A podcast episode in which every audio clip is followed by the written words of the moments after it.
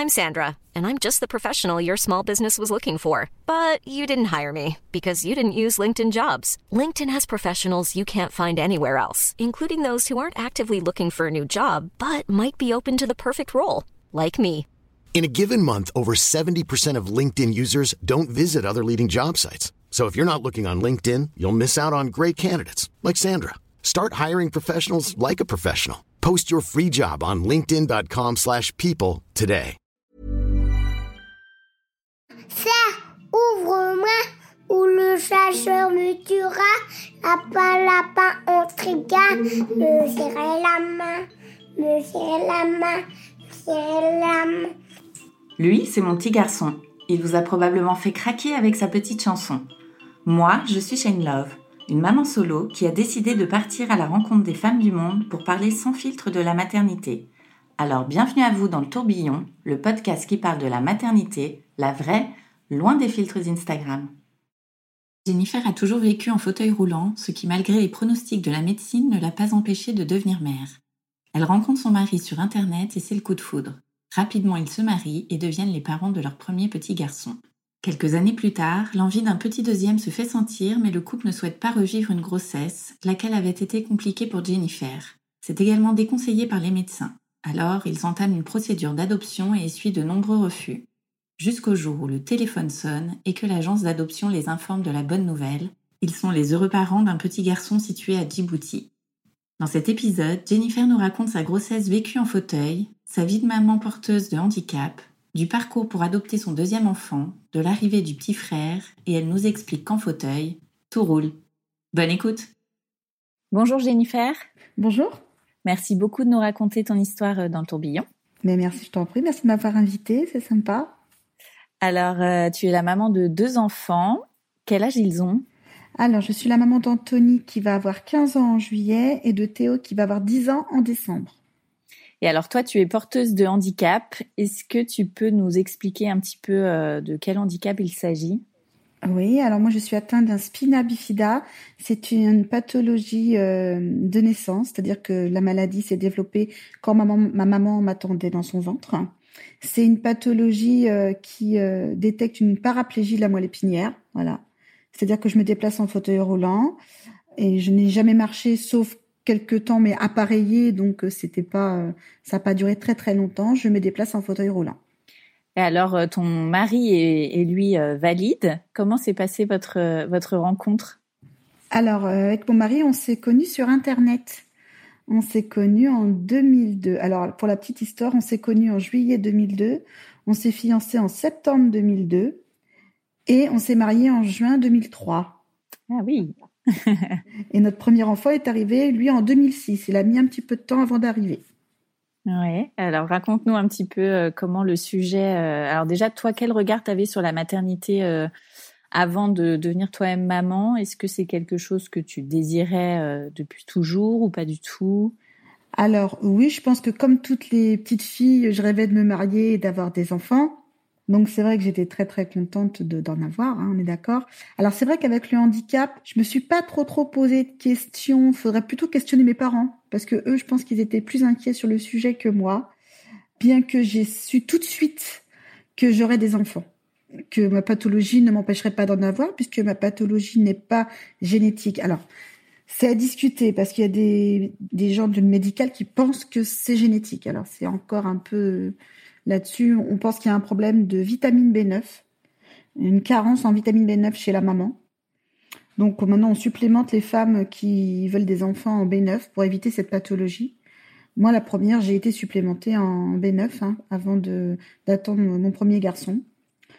Mais c'est vrai que euh, la maternité, pour moi, c'était quelque chose. Bah, je voulais un bébé, je voulais pouponner. J'avais j'avais une vision très très euh, rose de, de la maternité. Et alors, comment vous en avez discuté euh, avec ton chéri euh, Comment le sujet est venu un peu sur la table? Alors, euh, en fait, c'est venu en plusieurs étapes. C'est-à-dire que moi, comme j'ai connu mon mari, donc on s'est connus sur Internet, euh, sur les forums de discussion.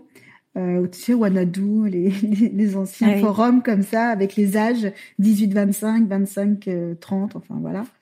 Et en fait, très très vite, euh, quand j'ai vu qu'on discutait bien, qu'on s'entendait bien, je lui ai tout de suite dit que j'étais en fauteuil. j'ai pas développé la pathologie en long, en large. J'ai, euh, je lui ai dit, écoute, je suis en fauteuil, je ne marche pas et je ne marcherai probablement jamais. Il m'a répondu, et alors? Je pense qu'il avait jamais rencontré de, de, personnes en situation de handicap, enfin, de relations avec des femmes en situation de handicap. Enfin, jusqu'à aujourd'hui, il m'en a pas parlé, donc je pense pas. Et puis voilà, ça s'est passé comme ça. Après, on s'est rencontrés quelques jours après, et puis euh, on s'est mariés, donc très très rapidement. Et la veille de, de notre mariage, j'ai arrêté la pilule. Voilà. Et là, ça a commencé à se corser parce que il n'est pas arrivé euh, comme j'aurais voulu. C'est-à-dire que la première année, ben rien. J'avais donc 20, euh, 25 ans. Donc c'était tôt, hein, on est d'accord, mais je, sentais déjà qu'il y avait quelque chose qui n'allait pas. Donc, euh, on a pris rendez-vous chez mon gynécologue, qui a pas tardé, qui a dit, écoutez, ça fait un an que vous avez arrêté la pilule, on va aller voir, euh, on va faire des examens. Et donc, ils ont fait des examens, et euh, de mon côté, ils voyaient rien de particulier, ils voyaient pas, ni du côté de mon mari d'ailleurs. Alors, ils m'ont fait une écho. Et là, ils, m'ont posé une question. Ils m'ont dit, mais excusez-moi, mais vous n'avez qu'une trompe et qu'un ovaire. Alors, effectivement, j'avais eu un kyste à l'ovaire à 14 ans.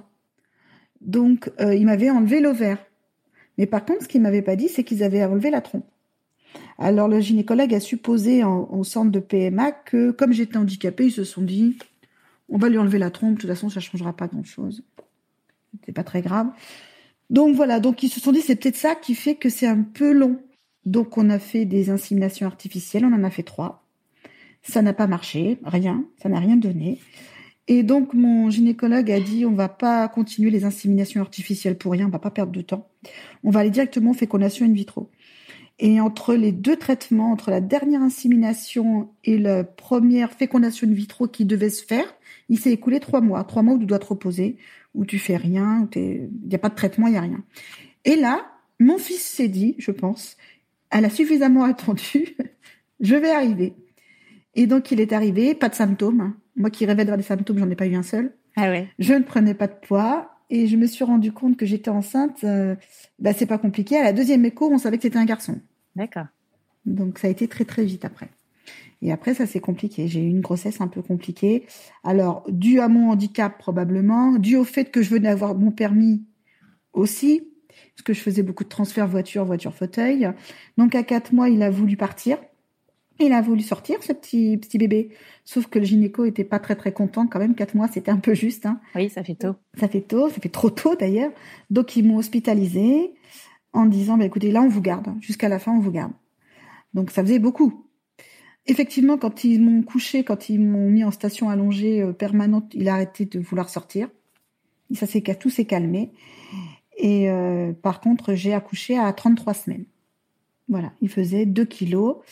Alors ça s'est très très bien passé. J'ai eu une césarienne programmée puisque j'ai perdu les os et ils m'ont dit le lendemain matin on fait la césarienne, on va contrôler voilà. Ils ont contrôlé le poids, il faisait 2 kilos. Donc on suppose que si j'avais été à terme, euh, ça aurait fait peut-être un gros bébé quand même. Et euh, je suis, euh, ils m'ont fait la césarienne, ils ont préparé la néonatologie parce que 33 semaines, ils se sont dit ça va être un petit peu juste. Et finalement pas du tout. Il a eu juste du lit chauffant et de la nutrition entérale avec une sonde pour le nourrir parce qu'il avait du mal à téter tout seul, ça le fatiguait énormément. Mais euh, il était dans son lit chauffant et ça s'est très très bien passé. On est resté un mois à la maternité, le temps qu'il prenne un peu de poids. Et puis voilà, il est né en juillet, on est sorti mi-août. Le 15 août, je crois après le 15 août, on est sorti.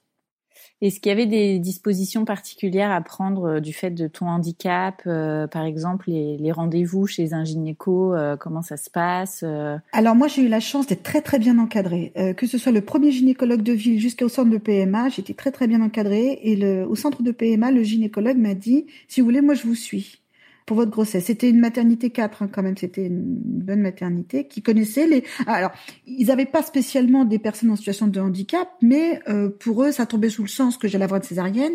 Ça tombait sous le sens que si j'avais un souci, j'appelais, j'allais voir et j'étais à quoi un quart d'heure de la maternité, donc euh, je pouvais faire faire une écho si j'avais un doute.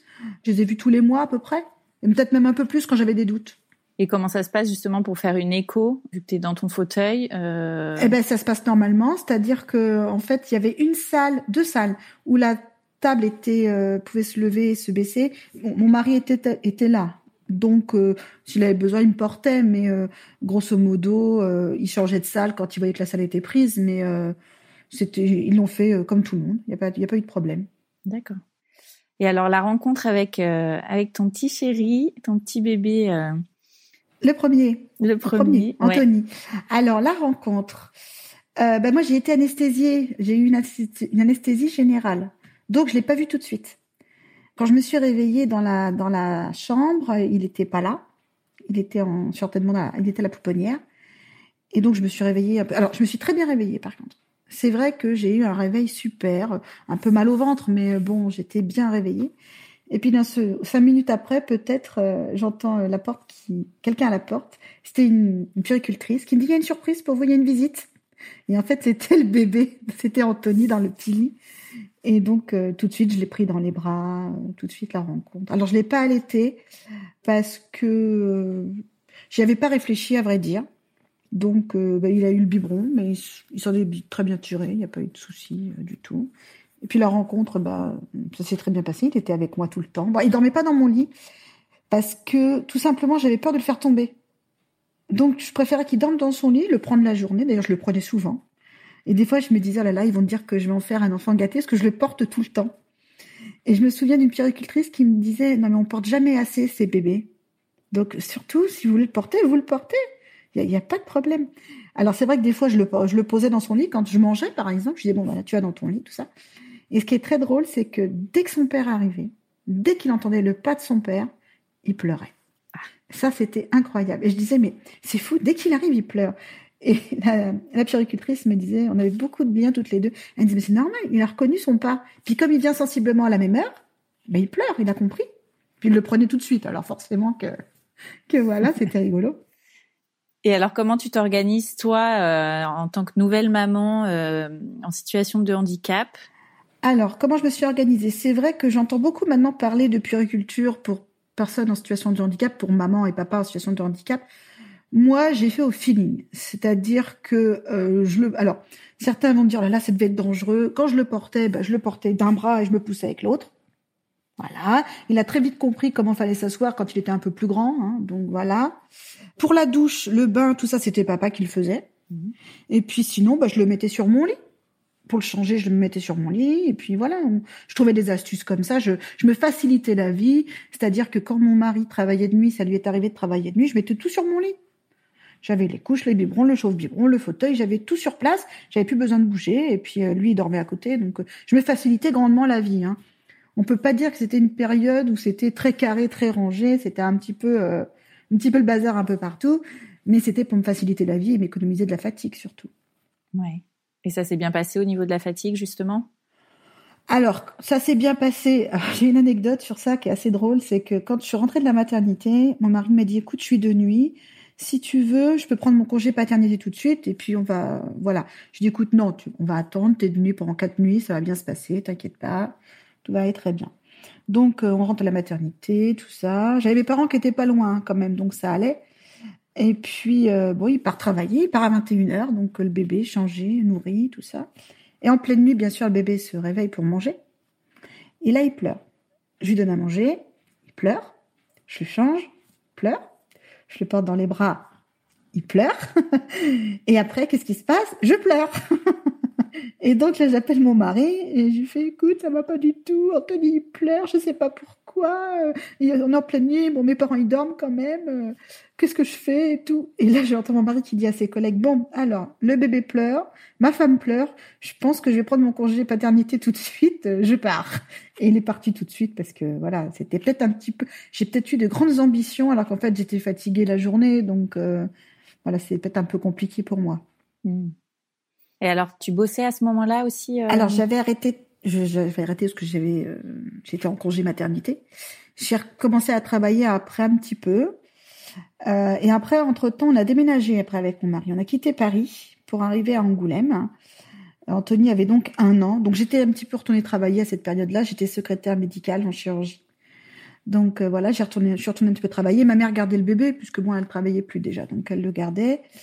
Euh, donc ça se passait bien de ce côté-là. Et après, quand on est arrivé sur Angoulême, j'ai retravaillé encore un petit peu jusqu'à ce que le second projet arrive. Et là, j'ai arrêté de travailler définitivement. D'accord. Alors ce second projet, il arrive au bout de combien de temps? Alors ce second projet s'appelle Théo. Deuxième petit garçon. Alors très très rapidement, on a voulu avoir un deuxième enfant. D'accord. Seulement, euh, on a quand même eu un pressentiment, c'est que on allait nous dire qu'une deuxième grossesse, euh, c'était pas une bonne idée. Donc qu'est-ce qu'on fait? On va voir quand même le gynécologue, on lui en parle. Donc Anthony avait pas tout à fait un an. Et là, il me dit, écoutez, euh, je peux pas vous dire que ça va mal se passer. Je peux pas vous dire que ça va bien se passer. Il me dit, moi, je vous suis, il n'y a pas de problème. Il me dit, par contre, je ne sais pas. Je ne sais pas si euh, ce deuxième bébé sera aussi fort que le premier, si vous, vous aurez autant de force que cette première grossesse. Est-ce que ça va être pire? Est-ce que ça va être mieux? Je ne peux pas vous dire. Et le simple fait que mon mari ait un doute sur ça, il m'a dit, moi, je, je suis pas prêt à, à recommencer une seconde grossesse. Il me dit, il me dit, je m'en voudrais trop s'il se passait quelque chose. C'est, c'est pas possible. Donc, euh, moi, j'étais prête. Hein à y retourner. J'étais prête à y retourner. Et, euh, et pour autant, moi et la grossesse, on se comprend pas des masses. je suis pas super copine avec la grossesse, moi, hein, mais ah j'étais prête à y retourner. Pour avoir un deuxième enfant, j'étais prête à y retourner. Même si je savais que ça allait être compliqué, même si je savais que j'allais pas être euh, d'une d'un épanouissement total, parce que moi c'était pas du tout mon cas. J'ai pas détesté être enceinte, attention. Mais moi j'ai une vision de la grossesse un peu spéciale. C'est-à-dire que pour moi la grossesse, elle se développe malgré nous, malgré moi. Le bébé se développe dans le ventre, mais on n'y est pour rien quelque part. On, est là pour le, ventre est là pour protéger le bébé pendant qu'il se développe, mais je dirais pas que j'ai un éveil sur la grossesse, euh, voilà. Par rapport à ça, je suis un petit peu spéciale, mais voilà. Donc quand euh, mon mari m'a dit, écoute, euh, la grossesse, non, c'est pas une bonne idée, on va se lancer dans l'adoption. D'ailleurs, le fait d'être assise pendant la grossesse, surtout en fin de grossesse, est-ce que toi ça te ça bah, moi, j'ai pas une fin de grossesse allongée, assise. Moi, j'ai une fin de grossesse allongée. Donc voilà. Et en plus, il faut savoir une chose, c'est que là, je vais faire euh, bondir beaucoup de personnes. Je n'ai pas pris un kilo. J'ai perdu 15 kilos. D'accord. Je n'ai pas pris un seul kilo pendant ma grossesse. D'ailleurs, ça inquiétait beaucoup le gynéco qui disait, je comprends pas, plus ça va, plus vous maigrissez. Moi, je quand j'ai accouché, je faisais 36, hein chose qui m'est plus jamais arrivée après. donc, euh, si tu veux, donc, mais le gynéco s'inquiétait et à la fois, comme le bébé allait très très bien, que lui grossissait normalement et qu'il grandissait bien, bon, qu'est-ce que tu veux faire? C'était comme ça, je maigrissais, je maigrissais, j'ai pas pris un kilo. Donc voilà. Mais comme je suis pas allée au terme non plus de la grossesse, peut-être que j'aurais pris le dernier mois. Mais comme je suis pas allée au bout, euh, voilà, ça s'est pas vu. Donc pas de gêne euh, par rapport au fauteuil euh, et à la position bah non, assise. non, bah non, j'avais pas du tout de gêne. Justement, mon ventre ne me gênait pas plus que ça. J'ai fait des infections urinaires, ça c'est sûr. Mais ça, je le savais d'avance, donc euh, voilà. J'étais soignée hein, par rapport à ça. Mais j'ai dû en faire deux, oui. D'accord. Et donc, alors tu disais que du fait qu'une deuxième grossesse se passerait certainement pas très bien, vous avez décidé euh, de vous renseigner sur l'adoption. Voilà, donc quand on a su, quand on a décidé, défini qu'on ne déménagerait plus, qu'on resterait sur Angoulême, j'ai envoyé un mail à l'aide sociale à l'enfance.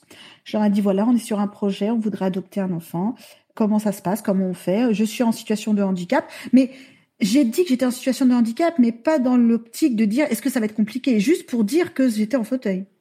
Alors attends, on va juste revenir si tu veux bien. Comment ça se passe déjà au moment où vous prenez cette décision avec ton mari? Qui aborde ce sujet-là? Qui a l'idée? Lui, il aborde ce sujet en voiture. Je me souviens très très bien, on était en voiture. Et il m'a dit, bah, écoute, euh, mais très simplement, il m'a dit, on va se renseigner, on va adopter. Mais toi, tu t'es dit quoi à ce moment-là? Alors, moi, je me suis dit chouette parce que je connaissais l'adoption parce que je connaissais beaucoup de familles, euh, mes parents connaissaient des gens qui avaient adopté, je connaissais un petit peu le domaine, euh, je connaissais un petit peu les pays, je connaissais tout ça, donc moi j'étais j'étais contente. Et en plus de ça, comme j'en avais déjà un enfant, je n'étais pas dans euh, l'attente. J'étais dans l'attente, bien sûr. J'étais contente de savoir que j'allais que j'allais adopter. Mais si le projet n'avait pas fonctionné, je pense que je m'en serais vite remise parce que j'avais déjà la chance d'avoir un enfant. Donc, euh, c'était la petite cerise sur le gâteau. Voilà. Mais euh, on était très cool parce qu'on avait déjà un enfant, donc euh, et puis on n'avait pas un projet de famille nombreuse. Deux déjà c'était bien, donc un déjà c'était bien. Donc on était cool dans cette dans cette démarche. D'accord. Donc il n'y a pas eu des grosses discussions après pour savoir est-ce qu'on fait le bon choix, est-ce que pourquoi on fait ça. Non, on s'est jamais posé la question. Jamais on ne s'est posé la question si on avait fait le bon choix ou pas. Jamais. Ça a été une expérience tellement belle, euh, longue, longue, très longue par rapport à d'autres, moins longue d'ailleurs, mais longue quand même. Mais euh, non, on est allé petit à petit. Alors on a eu des, des phases un petit peu de bah, de latence, hein, c'est-à-dire qu'il y a des, des, moments où ça a été c'était long, on a abandonné un petit peu, on a laissé le projet de côté. Bah, on avait Anthony à s'occuper quand même, qui était petit. Donc euh, ça rythmait notre vie quand même d'avoir Anthony. Moi je travaillais encore, Cédric travaillait encore. Donc on n'était pas dans cette attente permanente de l'enfant, puisqu'on en avait déjà un justement. Et alors la première démarche, euh, c'était laquelle? Alors la première démarche, c'est d'écrire au conseil de conseil départemental où donc je leur ai expliqué notre situation et la directrice de l'aide sociale à l'enfance me dit écoutez, il n'y a pas de loi qui interdit à une personne en situation de handicap d'adopter. Le seule chose, c'est que vous ne serez probablement pas prioritaire parce que vous avez déjà un enfant. Et dans le sens où il y a une visite médicale pour tout le monde, que vous soyez handicapé ou pas, c'est le médecin qui déterminera si votre handicap empêche ou pas la suite de la procédure. Donc on a passé la visite médicale. Alors je pense quand même que le fait d'avoir déjà un enfant, ça a quand même grandement aidé la procédure, ça a grandement euh, soulagé euh, les travailleurs sociaux dans le projet. Ils, se posaient moins de questions sur euh, ma capacité à être mère, puisque Anthony était déjà là. Donc on a passé l'agrément, on a eu l'agrément. Ça a pris combien de temps? Alors l'agrément, ça dure neuf mois. Ça dépend, dans certains appartements, ça peut être un peu plus long, mais nous, on a la chance que ça dure que neuf mois. Donc, c'est des travailleurs sociaux, tu rencontres des travailleurs sociaux, des assistantes sociales et des psychologues et euh, qui te font réfléchir sur ton projet, sur euh, quel type d'enfant, le profil, que, la particularité de l'adoption, c'est quand même une parentalité différente. Donc ils te font évoluer sur ça et ensuite tu as une notice. Alors une notice, c'est euh, l'âge de l'enfant que tu vas adopter entre l'âge minimal et l'âge maximum. Donc nous, ce qu'on avait fait, c'est qu'on a fait évoluer le projet en fonction de l'âge de notre fils. Au départ, on a fait un 0-2 ans et on, on, a achevé le projet sur un 0-7 ans. D'accord, pourquoi? Parce qu'Anthony, quand son frère est arrivé, il avait 7 ans. Et on voulait qu'il n'y ait pas trop trop d'écart. Alors il y en a eu quand même du coup, mais euh, on voulait qu'il n'y ait pas trop trop d'écart. Et puis nous, en plus, ayant déjà un enfant, on n'était pas contre l'idée d'avoir un enfant grand, d'avoir un enfant de 4-5 ans, 3, 4, 5, 6 ans même. Pour nous, c'était pas un souci. Donc on a fait évoluer le, projet et on se disait il y a quand même des couples qui n'ont pas d'enfants, qui eux veulent un petit, ce qui est normal. Donc nous on va évoluer, faire évoluer notre projet pour euh, laisser un petit peu la place euh, à ces gens-là et, nous accueillir un enfant qui sera un peu plus vieux. Donc on a eu l'agrément et là euh, ça commence. C'est-à-dire que là tu écris aux organismes à l'adoption dans les pays étrangers et en France et tu leur expliques ta démarche, tu leur parles de toi, tu fais une lettre de motivation et là eh ben, beaucoup de demandes et pots d'élus. Donc sur 13 organismes, on a eu 12 négatives. Et c'était pourquoi Alors, Pour quel motif? Alors, il y a eu plusieurs motifs. Il y a eu le fait qu'on ait déjà un enfant. Il y a eu le fait qu'il y ait beaucoup trop de candidatures. Et bien sûr, le fait que je sois handicapée. Parce qu'il y a des pays, et ça, moi, je tiens à le souligner, je tiens à appuyer sur ça. C'est pas dans leur culture. Ils n'ont pas euh, notion que des personnes en situation de handicap peuvent devenir parents. Donc, du coup, pour eux, c'est rédhibitoire. Mais encore une fois, c'est parce que c'est pas dans leur, dans leur culture. Donc, euh, bah, on sait, il y a des pays, euh, on le sait à l'avance que que ils prendront, ils ne te prendront pas parce que vous êtes en situation de handicap et que et que ça, ça convient pas entre guillemets avec aux enfants qu'ils proposent. Alors, je sais que ça fait très violent comme ça, mais c'est comme ça. Et en France, l'adoption n'était pas envisageable? Alors, à la période où nous on a adopté, euh, il y avait 10 ans d'attente. D'accord. Voilà, il y avait très très peu d'enfants pupilles de l'État. Donc, nous on s'est pas posé la question. De toute façon, c'était un enfant point peu importe d'où il venait. Donc euh, nous, on était prêts à, adopter un enfant qui, de peu importe euh, son origine et son pays. Donc on a fait tous les, organismes à adoption, sauf une, la dernière, qu'on n'a pas fait, parce qu'on s'est dit, enfin je me disais, on va pas le faire, ça sert à rien. De toute façon, ils ont tous dit non, donc on va s'arrêter là. Et mon mari me dit, écoute, non, c'est dommage, il en reste une, on va la faire.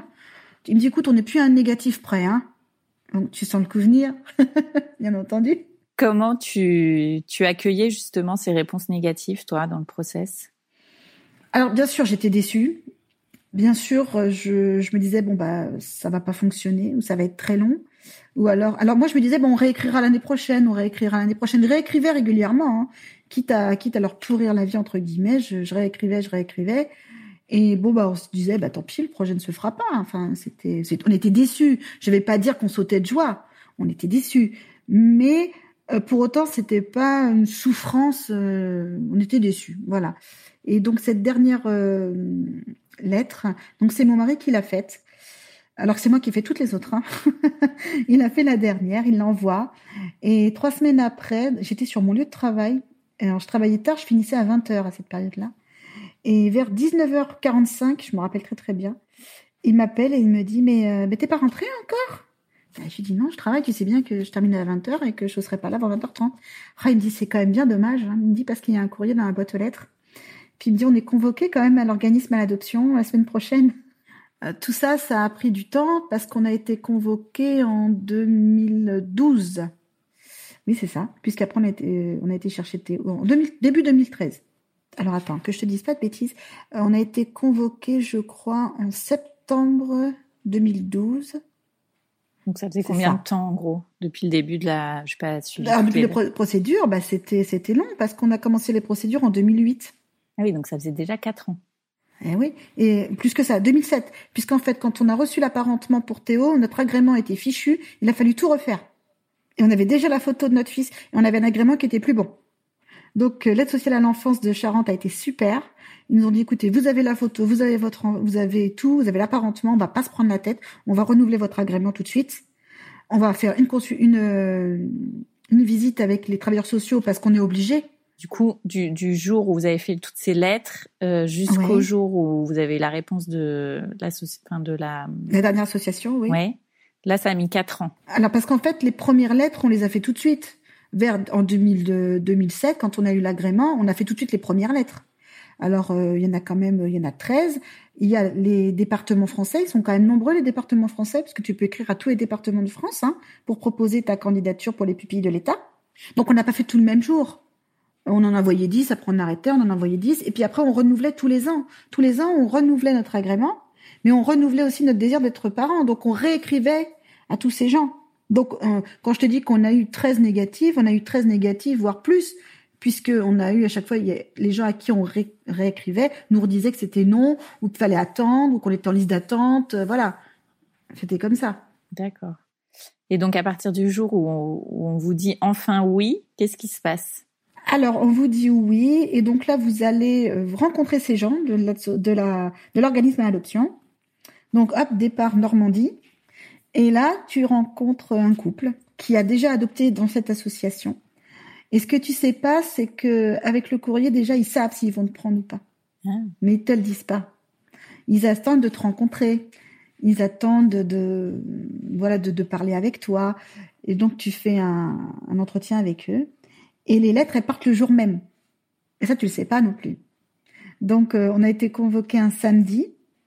Et le mardi, on avait la réponse, comme quoi on était, pris. Et là, alors ça a été, compliqué encore parce que euh, donc on a été pris en septembre, c'est ça. Et euh, normalement, on devait avoir un apparentement en décembre. Donc, euh, comme je suis quand même un petit peu quelqu'un qui n'est pas très très patiente, j'appelais régulièrement. Et en décembre, quand j'ai appelé la directrice, elle me dit "Écoutez, c'est pas pour cette fois-ci, mais en mars, ça va venir. En, en mars, ça devrait être bon." Et il faut savoir que ma sœur est née en mars. J'ai une frangine, on a 13 ans d'écart, elle est née en mars. Et en fait, on l'avait appelée pour son anniversaire.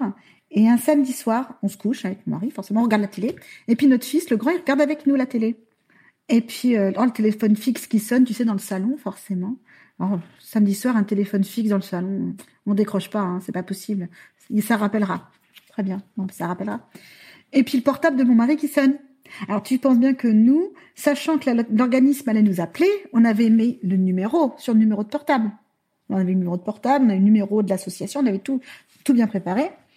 Sauf que là, le numéro, mon mari ne le connaît pas. Alors il me dit, oh, je décroche pas. Moi, j'y décroche quand même à cette heure-là, c'est que ça doit être important. Et je reconnais pas le numéro, forcément, puisque la directrice avait appelé avec son portable privé.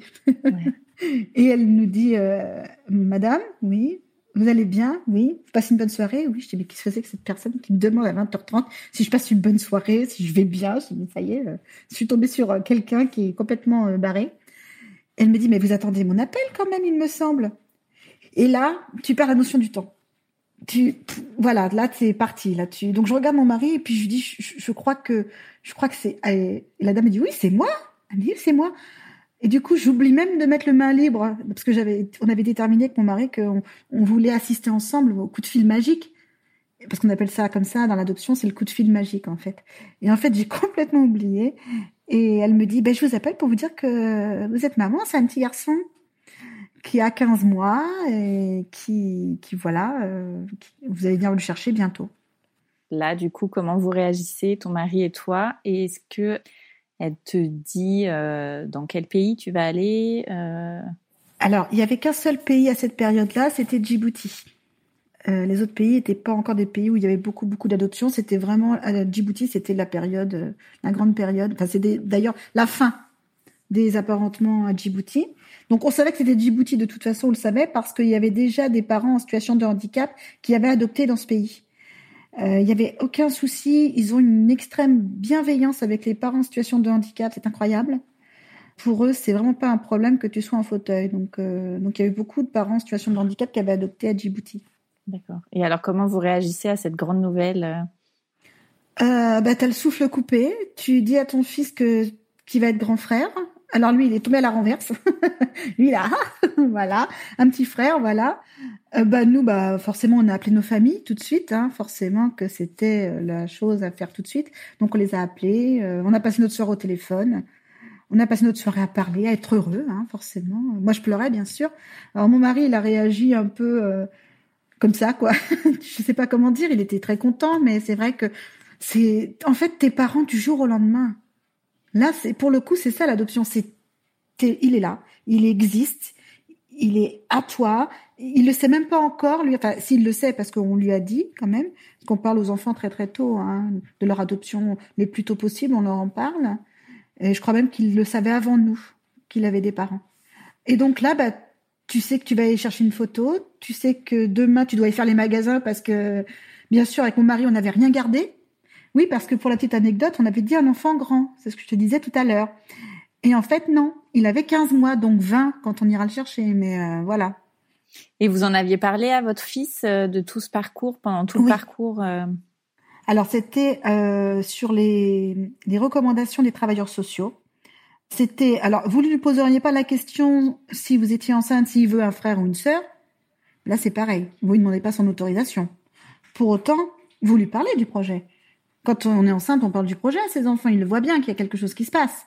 Donc bah là, c'est pareil. Donc là, on lui a expliqué, ce serait un petit enfant qui viendrait du bout du monde, euh, voilà, euh, tout, tout ça. On lui a tout expliqué. Bon, alors c'est vrai qu'on lui en parlait pas souvent parce que comme le projet était pas, euh, c'était pas mirobolant, c'est-à-dire qu'on n'était pas sûr du tout que ça évolue, que ça fonctionne. On lui en parlait pas souvent. Après, quand on a su que Théo était là, on lui en parlait tous les jours, tout de suite. On lui en a parlé tout de suite. Et alors, comment ça se passe euh, une fois que vous avez cette euh, merveilleuse nouvelle? Eh ben alors là, comment ça se passe? Donc, tu vas euh, découvrir le dossier du petit. Donc, tu vas à l'organisme à l'adoption. Retour en Normandie. C'est reparti. Donc là, il te montre une photo.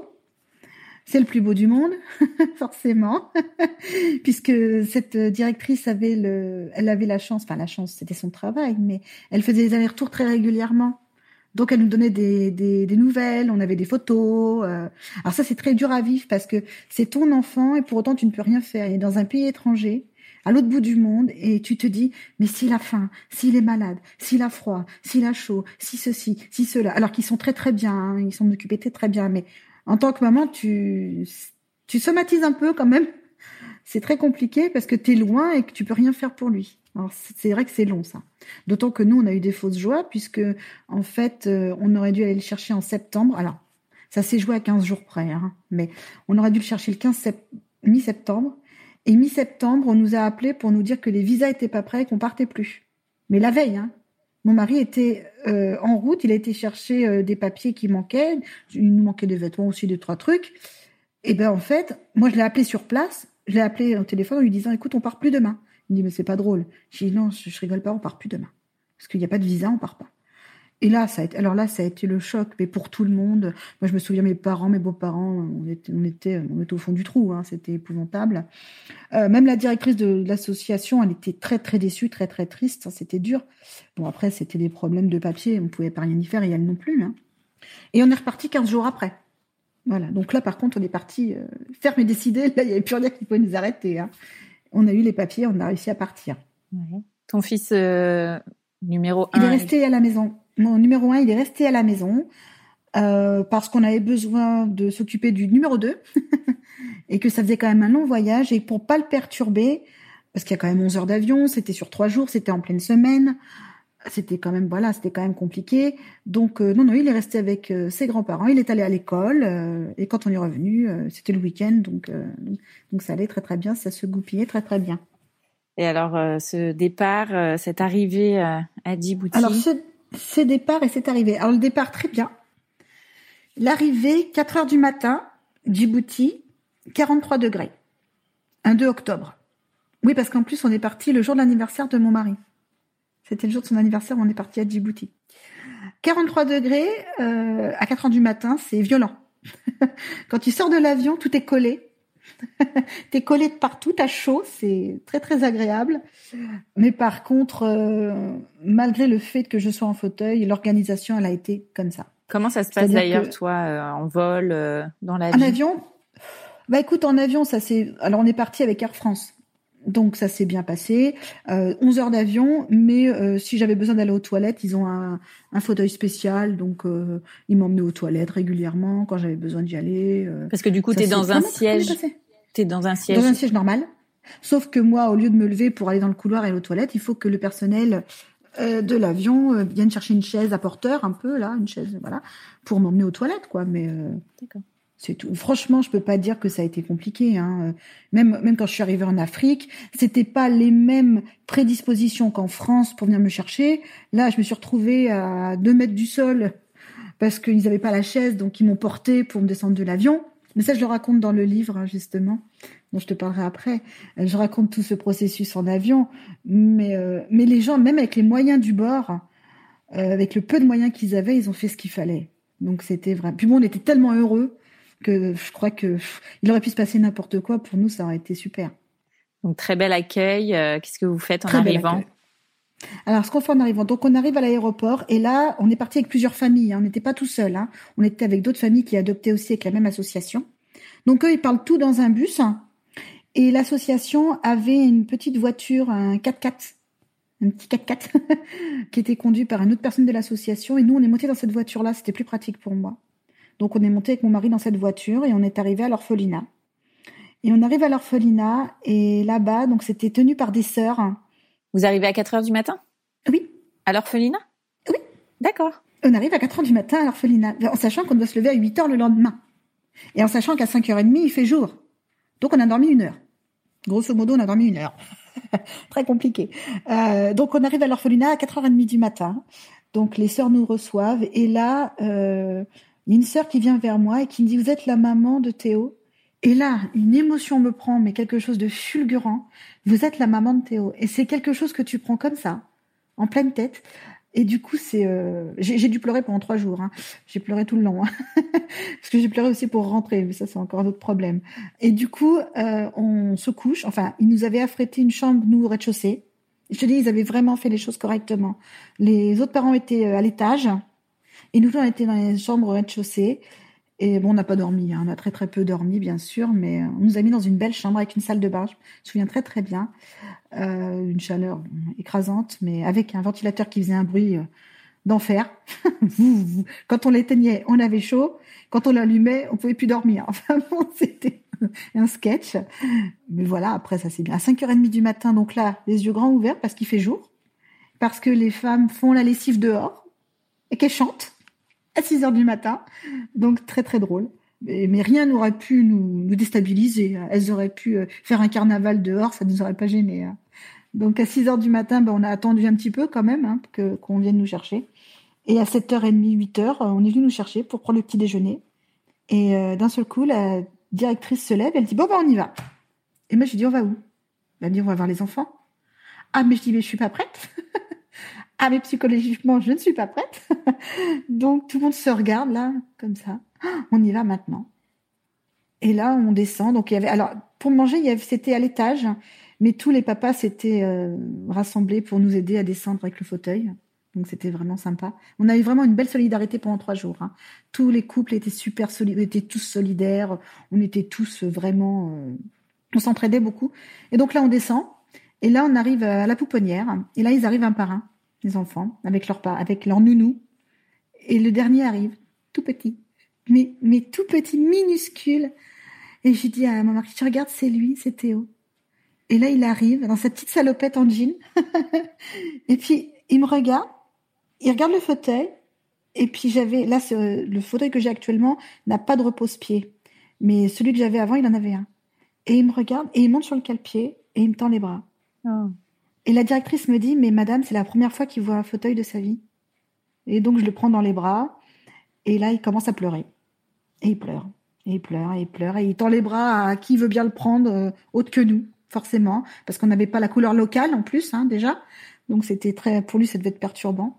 Et mon mari le prend dans ses bras, et puis il dit, bon, allez, on va se promener, tout ça. Donc, tous les parents avaient leurs enfants, hein mais on essayait de bouger un petit peu pour les pour les calmer un petit peu parce que c'est quand même un traumatisme, hein, c'est quand même euh, ben, c'est un choc, hein, quelqu'un qui t'appelle, qui te prend dans les bras comme ça. Bon, même s'il avait tendu les bras, c'était quand même compliqué pour lui. Donc il pleure, il pleure, il pleure, et puis d'un seul coup il s'endort de fatigue. Il s'endort de fatigue, donc mon mari s'allonge sur le canapé, et puis il se réveille. Et du jour où il s'est réveillé de cette sieste, il n'a plus quitté mon mari. Une seule fois. Alors lui, il dormait avec, et moi, je faisais, je donnais à manger. On avait bien des rôles bien précis. Moi, je lui donnais à manger, et lui, il me faisait dormir. Voilà. Et alors, vous restez combien de temps sur place? On reste trois jours. Trois jours? Euh, Ouais, c'est ça, trois jours, donc deux nuits, euh, et on repart le lendemain. Pareil, très tard. On est revenu de nuit, et donc mes parents nous attendaient à l'aéroport, puisqu'on a fait le Angoulême, Paris en voiture, et Paris, euh, Djibouti en avion, et après le retour dans l'autre sens, en fait. Donc, on a logé chez mes parents le temps de. On est parti la veille, bien sûr, le temps de pouvoir prendre l'avion. Et le retour, pareil, avant de rentrer chez nous à Angoulême, on est resté chez mes parents à Paris une journée. Alors, comment se passe le retour à la maison euh, avec, le, avec Théo? Le retour en avion, déjà. Ah oui. Plus du tout pareil, beaucoup moins sereine que. Alors, mon mari, c'était la première fois qu'il avait pris l'avion, pas moi. Sauf que moi, la fatigue, euh, tout ça, j'avais qu'une hâte, c'était de retrouver mon fils aîné, Anthony. Et en fait, on a eu beaucoup de trous d'air en avion ce jour-là. Et là, j'ai pleuré toutes les larmes de mon corps. Je ne retrouverai pas Anthony, je ne le reverrai pas. Euh, enfin bon, ça a été terrible. Je, pense que la fatigue y était pour beaucoup. Et mon mari qui me disait, mais, t'inquiète pas, tout va bien se passer. Pourquoi tu t'inquiètes et tout. Donc quand on est rentré de de Djibouti, donc après on a donc l'avion, donc après l'avion, on est descendu, tout ça, et j'ai vu mes parents et là je me suis écroulée. Là, je me suis écroulée, c'était voilà. Donc Anthony était resté à Angoulême on est arrivé chez mes parents.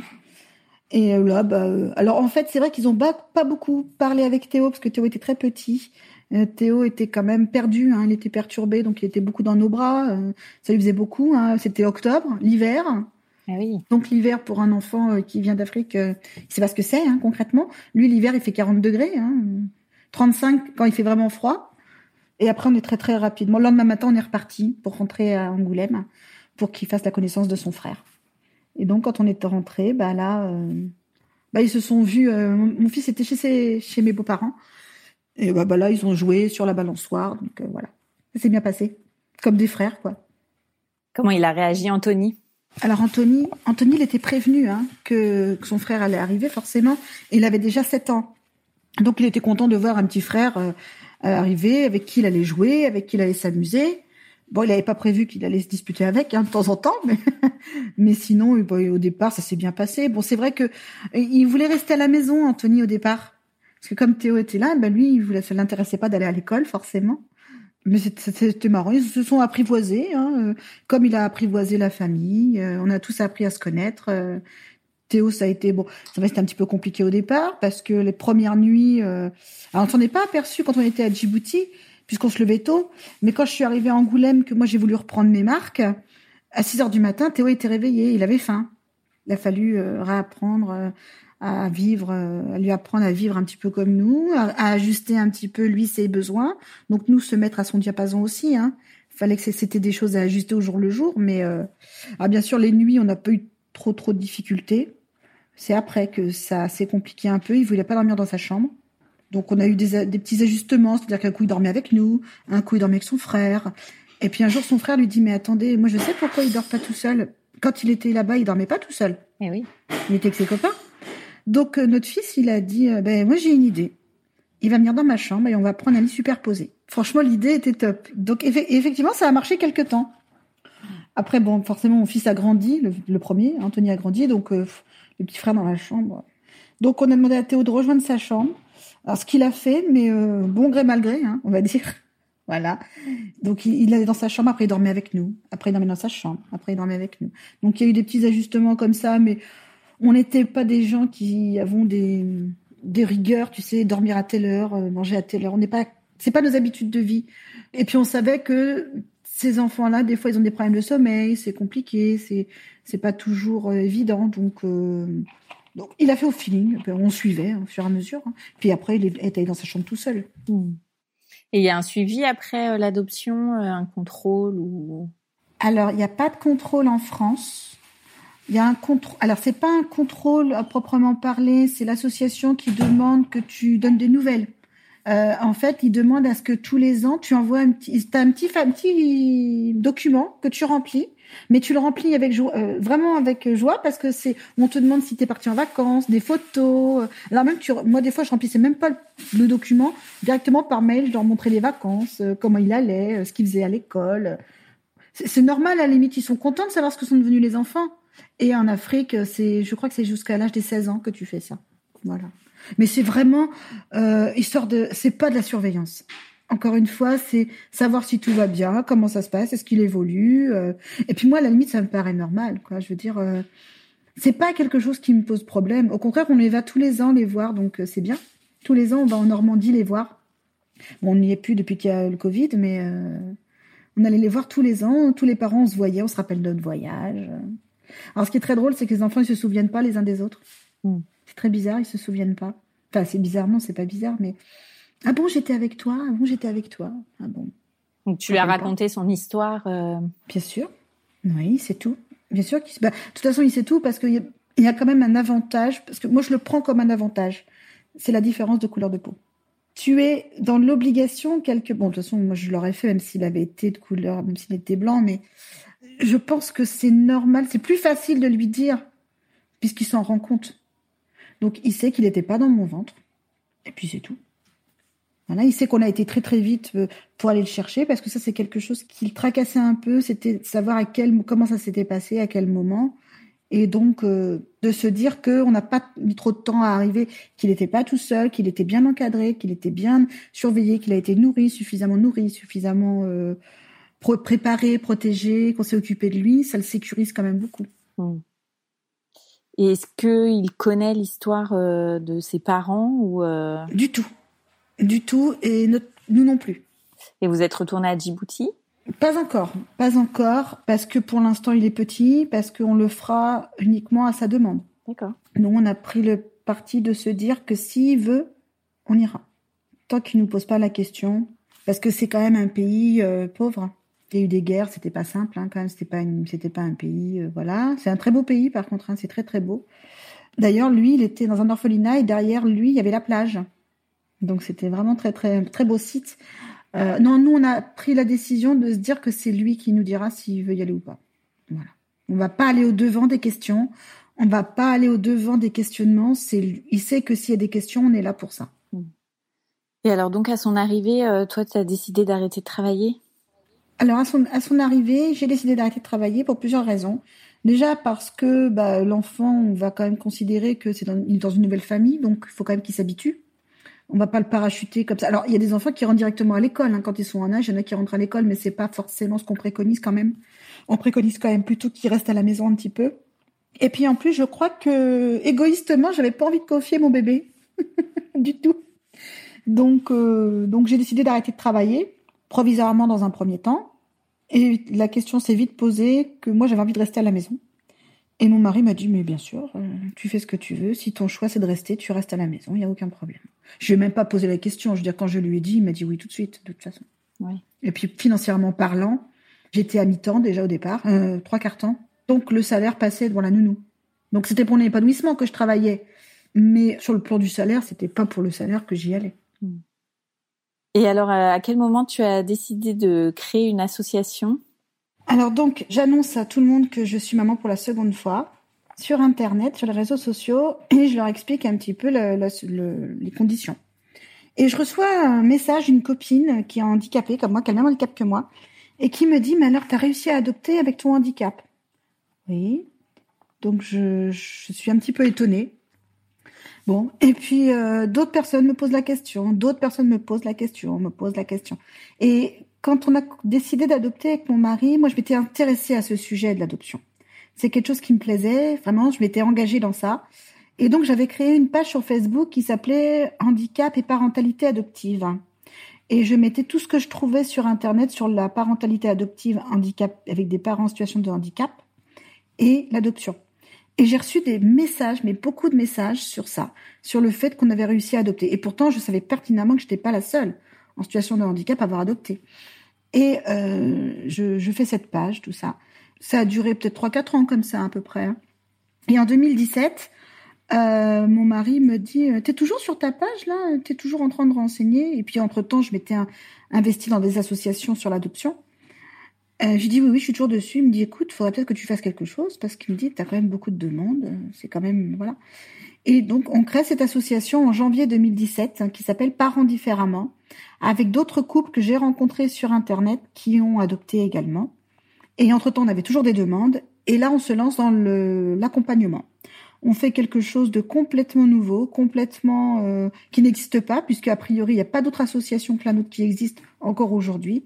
Et on se lance dans ce qu'on appelle les danses, la danse, C'est-à-dire que nous, en tant que parents en situation de handicap qui avons adopté, on accompagne ces couples qui sont sur ce projet et euh, on les conseille, on les accompagne, on les aide pour leur euh, entretien avec les travailleurs sociaux, on les aide à faire leur courrier, euh, à discerner la parentalité adoptive, comment ça va être avec le handicap, à discerner quel profil d'enfant serait parce que en fonction du handicap, bah, des fois, il vaut mieux prendre un enfant plus grand Parfois, le handicap, eh ben, ça te permet de pouvoir adopter toi-même un enfant avec une situation de handicap. Par exemple, quand tu as une maman qui est non-voyante ou alors euh, qui est malentendante, on peut considérer que d'adopter un enfant qui a cette pathologie, ça va pas la déranger. Au contraire, ça ne pourrait être que bien pour l'enfant. Donc voilà, on, détermine comme ça des profils, enfin, on les aide à réfléchir sur ça, euh, tout en sachant qu'on s'entoure de travailleurs sociaux et de professionnels qui connaissent notre association, et qu'on a une, si on devait une seule règle à donner par rapport à notre association, une, une, une loi, c'est que jamais, jamais on ne se mettra au dos les travailleurs sociaux. C'est-à-dire que, quel que soit le terme qu'emploient les personnes en situation de handicap sur les travailleurs sociaux, nous, on sera toujours d'accord avec les travailleurs sociaux, on va dire, pour que ça se passe le mieux possible. Voilà. Faut pas nous dire, bah, on vous appelle parce qu'on n'est pas bien avec les travailleurs sociaux, on veut que vous nous défendiez, on n'est pas des avocats. Mm. Parce qu'on a eu ce cas en fait où oui, mais vous, vous êtes association, vous allez nous défendre, vous allez dire qu'on a le droit à un enfant alors qu'on n'a pas droit à un enfant. C'est un peu utopique. Alors c'est vrai que quand on n'a pas d'enfant et qu'on veut adopter, on est un petit peu dans ça. C'est un petit peu des fois difficile on a du mal à gérer nos émotions sur ça. Mais euh, nous on leur dit on n'est pas là. D'abord on ne confie pas d'enfant. Nous on vous accompagne, mais on fait en sorte de vous accompagner avec bienveillance avec les travailleurs sociaux toujours en relation avec eux. Et puis parce que nous aussi, bah, on a des partenariats et que on a besoin d'être légitime aussi dans notre dans notre projet d'association. Et alors, il y a combien de de personnes euh, handicapées euh, qui souhaitent adopter? Tu as des chiffres un petit peu euh, en France? Alors, on n'a pas de chiffres parce que les gens déjà ont beaucoup de mal à nous trouver. Alors, on a eu une petite dizaine de familles entre ceux qui ont arrêté parce que bah, ils ont réussi à avoir des enfants biologiques, ceux qui ont arrêté leur projet pour diverses raisons. Pour l'instant, on a une, quatre ou cinq familles pour l'instant où on travaille avec, de façon pérenne en fait. Mais les projets sont très longs. Hein. Euh, des fois, ça peut prendre 5, 6, 7, fois même des fois 10 ans, donc euh, ça peut être très long des fois. Et alors, suite à ça, tu as également écrit euh, un livre oui. pour raconter ton histoire. Voilà. Alors euh, en fait, euh, moi je suis quelqu'un qui écrit beaucoup au quotidien. J'écris tout le temps. Donc et j'étais sur mon lieu de vacances et euh, j'ai écrit des premières lignes et j'ai commencé la phrase après 11 heures d'avion. Et je suis partie comme ça. Et je suis partie comme ça, j'ai écrit, j'ai écrit. Et puis mon mari me dit qu'est-ce que tu fais? Ben, Je, je cru, comme d'habitude. Il me dit mais c'est bien ça. Il me dit tu, tu devrais peut-être continuer et en faire quelque chose. J'ai écrit, j'ai fait un manuscrit comme ça tout petit, puisqu'il n'y a pas beaucoup de pages, hein, c'est pas un gros gros livre. Je l'ai donné à quelques maisons d'édition. Alors, j'ai eu des bons retours, mais bon, c'était pas forcément des gens qui voulaient faire des contrats avec moi. Et puis j'ai regardé sur internet et je suis tombée sur une maison d'édition, La Route de la Soie. J'ai envoyé un mail en janvier l'année dernière. Et en mars, elle m'a répondu. Un soir, à 20h30, je tombe sur un mail. euh, oui, vous nous avez adressé un manuscrit. euh, on voudrait en parler avec vous parce qu'on a envie de vous éditer. Donc, on a été édité en juin l'année dernière. Comment il s'appelle ce livre? Avec Maman, tout roule. Alors, pourquoi ce titre? En fait, moi, je trouvais pas de titre qui me plaise. Je, je trouvais pas grand-chose. Et c'est mon fils Anthony qui m'a dit, euh, je sais pas ce qu'on pourrait mettre. Il me dit, bah, avec toi, tout roule. Donc, euh, je sais pas, euh, avec toi, ça roule. C'était plutôt avec toi, ça roule. Et puis, je dis, c'était drôle, ça. Il me dit, oui, avec maman, ça roule. Et puis, avec maman, tout roule. Puis, il le fait rouler, le fauteuil. En fait, c'était très... euh, Alors, c'est très drôle parce que quand euh, je vais euh, quelquefois faire des dédicaces, des fois, ma, mère, ma maman m'accompagne. Et on pense que euh, le livre, ça la concerne elle. Avec maman, tout roule. Et des fois, elle est obligée de recadrer les choses. Elle dit non, non, mais attendez, le livre, c'est pas le mien, c'est, ma fille, elle- c'est avec elle que tout roule, puisque c'est elle la maman. Et c'est pour ça que les gens, ils lisent le livre derrière, ils lisent un petit peu le, le résumé pour, euh, parce qu'ils pensent souvent que c'est avec ma mère, donc, euh, alors que c'est pas du tout, c'est pas du tout ça. Et alors justement, toi, tes, tes garçons euh, grandissent. Quel regard ils ont euh, sur ton handicap? Alors, euh, quel regard ils ont sur mon handicap? Faudrait leur poser la question. Moi, c'est ce que je dis maintenant. Ils sont quand même suffisamment grands pour répondre. Alors, Anthony, il est né, j'étais déjà handicapée. Théo est arrivé, j'étais déjà handicapée. Euh, donc, Anthony et Théo étaient. Alors, Théo était un peu plus grand, mais Anthony, il l'a toujours vu comme ça. Pour, lui, c'est complètement banal. Il est complètement habitué. Il fait même plus attention. Euh, il s'en fiche complètement. Alors bien sûr, maintenant, il a un regard d'adolescent, donc il a un regard un peu plus euh, précis, c'est-à-dire qu'il se rend compte de certaines choses, de certaines difficultés. Par exemple, quand il met le fauteuil dans la voiture, quand il est là, c'est lui qui met le fauteuil, c'est pas moi. Bon, bah, les gens le regardent comme un pauvre malheureux qui met le fauteuil. Alors, il a presque envie de s'énerver, l'air de dire euh, de quoi je me mêle. euh. C'est vrai que bien souvent, il y a des gens qui le regardent, qui s'arrêtent comme ça sur le parking. On dire le pauvre malheureux. euh, Le fauteuil, il fait quoi? Il fait 4 kilos, hein. C'est pas non plus un fauteuil très lourd. Donc lui, ça l'agace un petit peu. Le petit, pour l'instant, il se rend pas trop compte. Mais pour lui, c'est pareil. Ils ont toujours été habitués. Hein. Je suis en fauteuil depuis, depuis qu'ils me connaissent. Donc pour eux, c'est complètement rentré. C'est banal. Et puis ils connaissent beaucoup d'autres. Ils savent très bien qu'il y a d'autres parents qui existent en situation de handicap. Hein, J'en connais beaucoup. Donc euh, pour eux, je suis une maman en fauteuil parmi les autres. Hein. Ouais. Et il y a handicap, des, des handicaps beaucoup plus lourds que le mien. Mais il faudrait leur poser la question. Et par rapport à la société, qui inclut pas euh, forcément euh, des personnes en situation de handicap, comment ça se passe pour toi? Alors moi, j'ai un regard, hein, c'est encore à peu près le même problème que pour la grossesse. Moi, je regarde toujours le verre à moitié plein plutôt qu'à moitié vide. C'est-à-dire que, ok, il reste des choses à faire, mais euh, j'ai eu l'occasion d'aller dans des pays étrangers. Et je peux dire que dans certains pays étrangers, il n'y a pas d'autonomie, il n'y a pas d'accessibilité, mais il n'y a même pas d'inclusion du tout. C'est-à-dire que le handicap, c'est quelque chose qui, ah, voilà, ça, ça, c'est c'est pas bien. Ça- on n'en fait rien des personnes handicapées. Donc, en France, il y a des problèmes d'accessibilité. Mais euh, moi, j'ai vécu quelque temps en région parisienne et je sais très bien que dans des grandes villes comme Paris, on aura beau faire tous les efforts du monde, je pense qu'il y aura toujours des endroits qui ne seront pas accessibles malheureusement. Ça ne sera pas possible sur le plan technique. Donc, moi, j'ai tendance à dire que oui, il y a des choses à faire.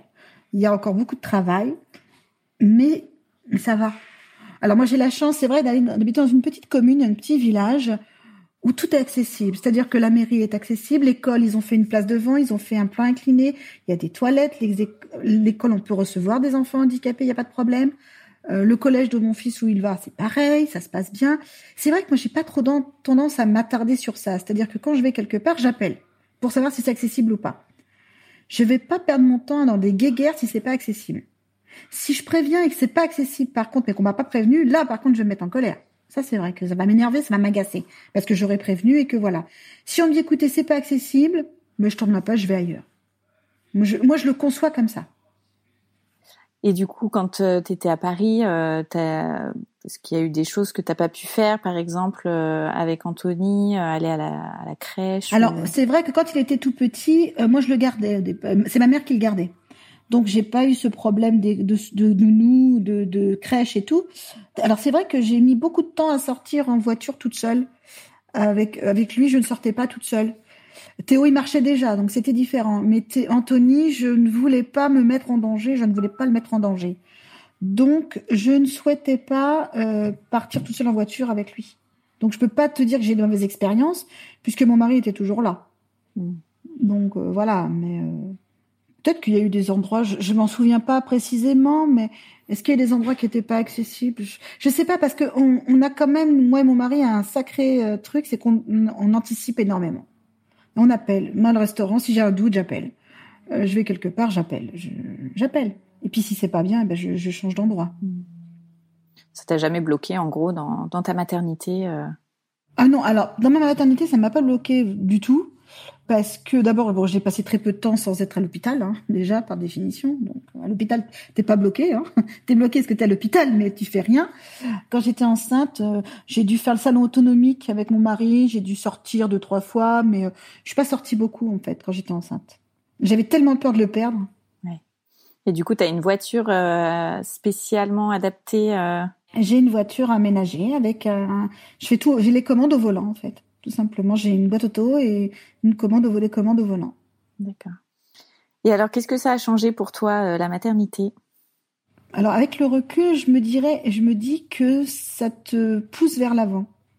C'est-à-dire que t'as pas le temps de t'apitoyer sur ton sort. Il y a des jours où j'en ai marre, il y a des jours où je suis fatiguée, il y a des jours où les chaussettes sales qui traînent, ça m'énerve. Il y a des jours où, voilà, j'ai envie de partir loin quand ça m'énerve. Mais malgré tout, faut que je me lève. Malgré tout, faut que je fasse à manger. Moi, j'ai un mari qui travaille beaucoup. Euh, il a une carrière professionnelle quand même qui l'occupe beaucoup. Il part très tôt le matin, il rentre très tard le soir. Donc, euh, bah, il faut que je gère toute seule le reste. Ils ont besoin de moi, bon, un petit peu moins maintenant, ils sont grands, mais malgré tout, euh, pour faire chauffer des spaghettis, il faut que je sois là. voilà. Non, mais il n'y a pas que ça. Je veux dire, euh, il y a plein de choses. Là, mon fils, il a passé euh, des examens pour rentrer à concours des JSP. C'est moi qui l'ai accompagné. Non, c'était très drôle parce que quand on est arrivé à la caserne, euh, les pompiers m'ont dit, vous n'avez pas besoin d'aide pour remonter dans la voiture. Et je monte le fauteuil, il me dit, ah non, vous n'avez pas besoin d'aide, ça va. Donc oui, c'est moi qui l'ai emmené là. Je l'emmène à plein. On fait plein de choses ensemble. On fait beaucoup les boutiques. Ils adorent les boutiques, donc c'est très bien. Euh, j'ai un mari aussi qui a des boutiques, donc ça c'est super. On fait plein de choses. Après, je dirais pas que j'ai un quotidien compliqué parce que j'ai la chance qu'ils prennent le bus. Donc on me le ramène devant et ils partent euh, le matin, ils reviennent le soir, ils sont à quoi quelques mètres de la maison. Je suis là, mais bon, j'ai pas à me lever pour ça. J'ai à me lever pour eux le matin parce que voilà. Mais sinon, euh, j'ai pas de, je gère mon temps comme j'en ai envie. Hein. C'est quand même euh, appréciable. Et eux t'ont jamais parlé euh, du justement tu parlais des regards des gens euh, notamment quand il y a le, le, fauteuil à porter et ils t'ont jamais mhm. fait de retour euh, à propos de ça Alors moi je suis très vigilante sur ça, c'est-à-dire que quand on, surtout par rapport à Anthony, j'ai été vigilante là-dessus parce que en fait on lui a imposé plein de choses. On lui a imposé le fait que je sois en fauteuil, on lui a imposé le fait d'avoir un petit frère adopté. Et à Théo, on lui a imposé le fait d'être adopté, on lui a imposé des, des parents blancs et une maman en fauteuil. Donc voilà. Donc on est très vigilant sur ça, c'est-à-dire que régulièrement, je leur demande si ça va. J'appelle l'école s'il y a un doute, si je sens qu'il y a quelque chose qui qui va pas. Euh, mais on sait très bien que c'est pas les enfants le problème. On sait très bien que c'est les adultes. Les enfants entre eux sont méchants, mais c'est pas de la méchanceté gratuite, c'est de l'incompréhension. Alors je leur ai dit tout le temps, si jamais il y a un problème, vous venez nous en parler. Vous en parlez aux enseignants, mais surtout vous vous parlez, vous, vous, on vous pose des questions. Si vous savez, vous répondez. Si vous savez pas, vous répondez pas. Et si vous n'avez pas envie, vous ne répondez pas. Par contre, quand vous avez besoin d'évacuer, qu'il y en a marre, vous le faites ici, vous évacuez. C'est bon. Mais c'est vrai que de savoir que pour Anthony et pour Théo, de savoir qu'ils sont pas les seuls à avoir une maman en fauteuil, qu'ils sont pas les seuls à avoir été, adoptés, bah, tout, ce cas de figure, moi je m'entoure de personnes qui vivent la même chose que moi. Donc pour les enfants, ils sont pas une exception. Donc c'est plus facile. Bah oui, mais attendez, je suis pas le seul dans ce cas-là. Donc euh, après tout, euh, voilà quoi, c'est pas plus gênant qu'autre chose. Mm. C'est leur normalité à eux. C'est leur normalité. Ça fait partie de leur quotidien et pour autant ils savent très bien qu'ils sont pas les seuls et, c'est ça. Je pense que malgré tout, oui, de se dire qu'ils sont pas uniques, euh, que c'est pas des, des bêtes curieuses, c'est quand même rassurant pour eux. Mais pour là, mais c'est vrai que ça demande quand même à la personne en situation de handicap de prendre un peu sur soi quand même. Hein. Faut pas se leurrer. Hein. C'est, c'est quand même, euh, ça demande quand même plus de, je dirais pas du courage, mais euh, quoique des fois c'est un petit peu du courage quand même. Bon après, je l'ai voulu. J'ai voulu les deux enfants. J'ai voulu me marier. J'ai voulu plein de choses. Donc maintenant je l'assume. Mais c'est vrai que des fois c'est fatigant. Faut pas se leurrer. T'as des craintes toi? Des craintes par rapport à mon handicap, par rapport à leur avenir? Non parce qu'ils sont armés, parce qu'ils connaissent, ils ont des réponses, ils ont réponse à tout, parce qu'on on les autorise à dire, euh, comme à mon fils, euh, si, elle me regarde encore, elle va prendre le fauteuil sur le capot, elle. voilà. on les autorise à ça. On les autorise à ça. C'est mon mari, il dit, si tu as envie de mettre le fauteuil sur le capot, hein, tu le fais. Hein, si, elle gonfle, euh, voilà. Parce que je les autorise à me dire merde quand ça va plus, qu'ils sont fatigués, qu'ils ont pas envie. Parce que que je sois en fauteuil, alors forcément il y a des choses sur lesquelles les gens pensent que c'est dangereux. Par exemple, là, si l'enfant se met à courir, comment elle le rattrape? Mm. Mes enfants n'ont jamais couru en pleine rue quand j'étais avec eux. La seule fois que mon fils s'est fait du mal, c'était avec son père. Il s'est pété une dent en vélo. Quand ils sont avec moi, il se passe jamais rien. Donc les craintes des gens valides avec les parents en fauteuil, les enfants sont pas idiots. Hein ils font des bêtises avec les gens pour lesquels ils savent que ça va être moins, voilà, ils savent qu'avec moi c'est pas possible. Donc ils ne font pas de bêtises. Pour autant, quand je leur demande de faire quelque chose et qu'ils ne veulent pas, ils savent me dire non et ne pas le faire. Voilà. Donc moi, je me souviens d'un psychologue qui m'a dit un jour, euh, un spécialiste de l'adoption, hein, si votre fille s'autorise à être chiant avec vous, c'est qu'il vit super bien votre handicap. Donc tant qu'ils sont chiants, je me dis que tout va bien. Et quelle relation tu as avec chacun d'eux? Euh, alors j'ai la même relation. Euh, euh, il y en a beaucoup qui disent oui, alors avec un on est plus comme ça, avec un on est plus comme ça. Je dirais que j'aurais peut-être plus tendance à être plus sévère avec Anthony qu'avec Théo. Je pense. Je pense que je leur en demande beaucoup, beaucoup trop parfois. Des fois, quand vraiment je fatigue, parce que ça m'arrive, euh, faut pas oublier que j'ai plus de 40 ans, hein, quand même, j'ai 44 ans bientôt. euh, je leur demande beaucoup de choses et des fois, je suis peut-être pas assez reconnaissante quand même de tout ce qu'ils font. Euh, et puis des fois, je me dis, euh, zut, euh, je leur demande pas grand-chose et ils font même pas leur lit. Alors il paraît qu'un ado c'est normal, hein, donc je m'inquiète plus. Mais puis Théo est dans la phase 9 ans, 10 ans, ça commence à être bien aussi, bien agréable. Je me dis que des fois je suis un petit peu embêtante et pas assez, pas assez tolérante. Et des fois, je me dis que je le suis trop. Donc, je suis une maman, quoi. Voilà. Ça va jamais.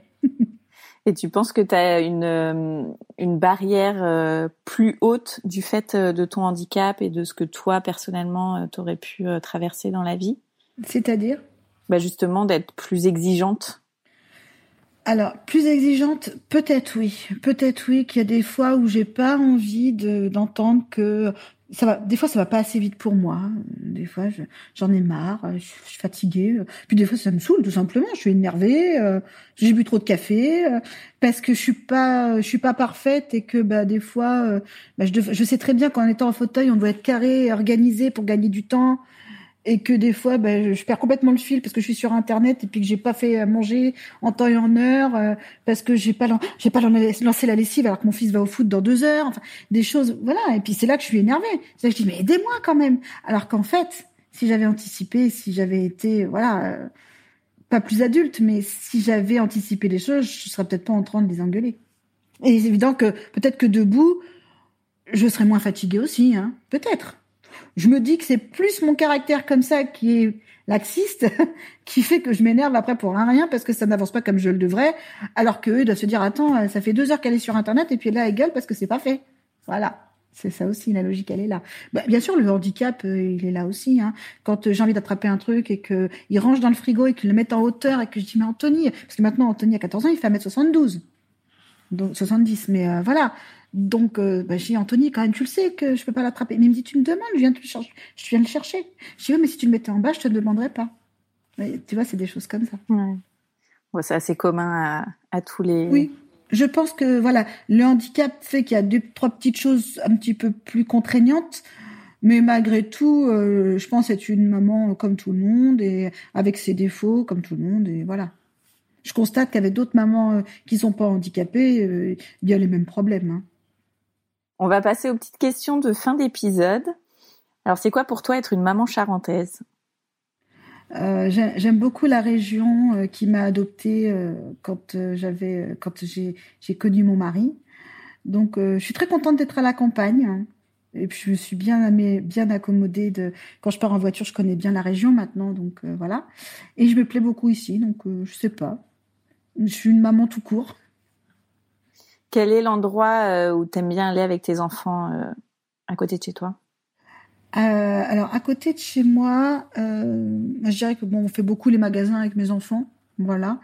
On a récemment maintenant une petite, un petit endroit, c'est une petite plage en fait où ils peuvent se baigner, puis il y a un petit, un petit resto qui est bien sympa, donc on pourrait presque y aller à pied. Bon, quand les travaux dans la rue sont terminés, on aime bien aller là parce que c'est sympa, puis c'est assez sécure, donc c'est sympa.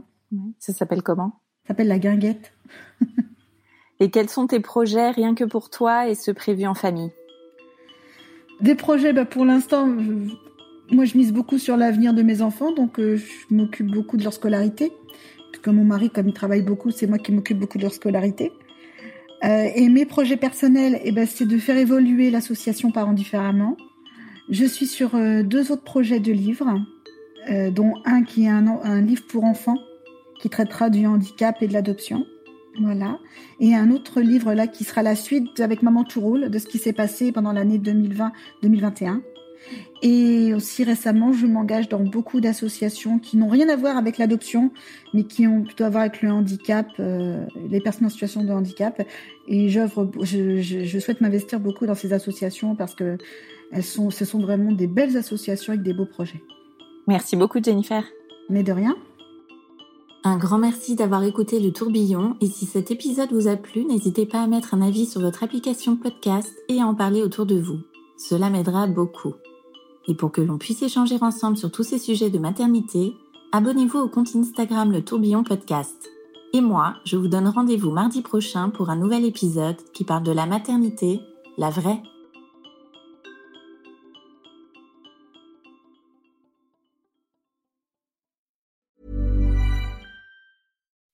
When you make decisions for your company, you look for the no-brainers. If you have a lot of mailing to do, stamps.com is the ultimate no-brainer. Use the stamps.com mobile app to mail everything you need to keep your business running with up to 89% off USPS and UPS. Make the same no-brainer decision as over 1 million other businesses with stamps.com. Use code PROGRAM for a special offer. That's stamps.com, code PROGRAM.